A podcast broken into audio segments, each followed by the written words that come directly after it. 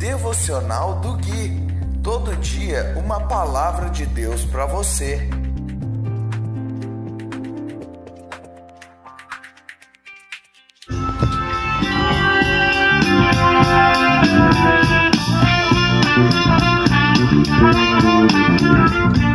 Dia 20 de agosto de 2021, devocional de número 218.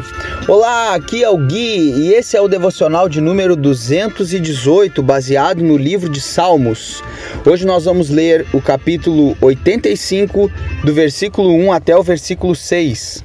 E diz assim a doce, santa e bendita palavra de Deus: Senhor, abençoaste a tua terra, restauraste a condição de Israel perdoaste a culpa do teu povo, cobriste todos os seus pecados, reprimiste tua fúria, sim, refreaste tua ira ardente.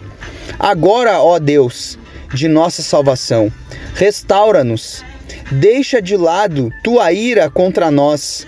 Ficarás indignado conosco para sempre? Prolongarás tua ira por todas as gerações? Não nos reanimarás para que o teu povo se alegre em ti? Meus queridos, eu quero começar dizendo algo que está no versículo 1: que Deus é um Deus que abençoa, que restaura e que perdoa. Nós vemos aqui três atributos de Deus: bênção, restauração e perdão. É algo que expressa a natureza de Deus. No versículo 3, o salmista diz que reprimiste tua fúria.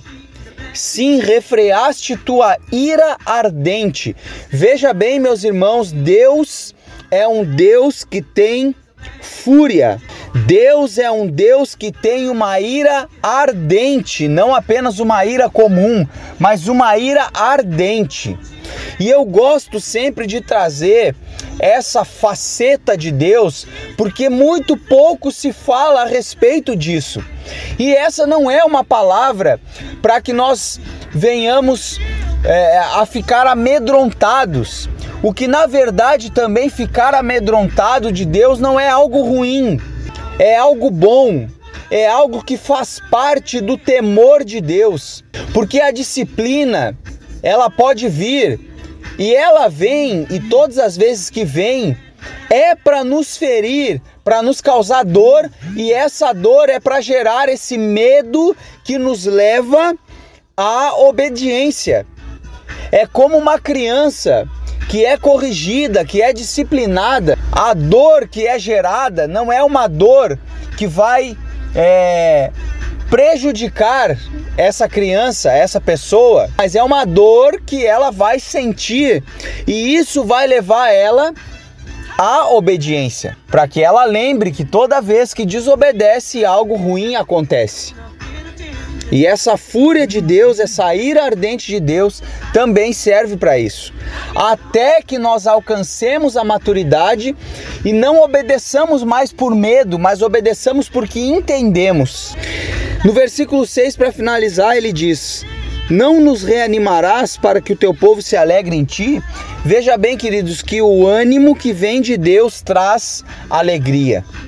Toda vez que somos reanimados por Deus, nos alegramos nele. Eu vou ficando por aqui. Se você ainda não tem Cristo, que Deus te abençoe em Cristo Jesus. Se você já tem Cristo, você já é abençoado. Um forte abraço e até o próximo devocional. Tchau!